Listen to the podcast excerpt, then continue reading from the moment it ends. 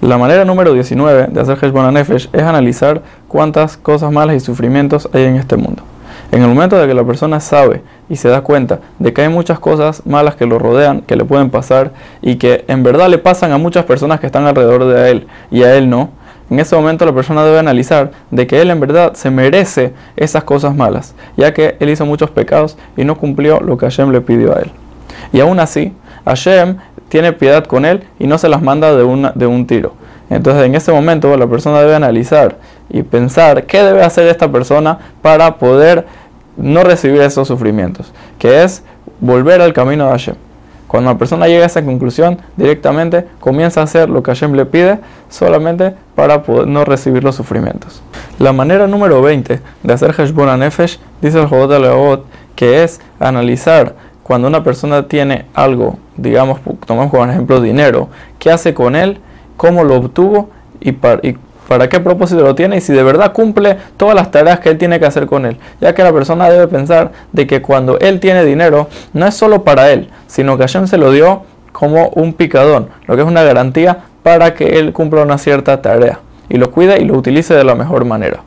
En el momento que la persona entiende eso, ya no le duele darse de acá ni cumplir mitzvot, ni hacer mitzvot con este dinero y al revés, solo lo busca de manera permitida y no solo eso, no ve a los pobres con un ojo malo, o sea, como pensando que ellos son menos que él, ya que él entiende de que él tiene esa tarea y ellos, Hashem simplemente no les dio esa misión. La manera número 21 de hacer Heshbon Nefesh es analizar cuál es su tarea en este mundo y si la está cumpliendo. Dice el Jobot Leot de que la persona debe analizar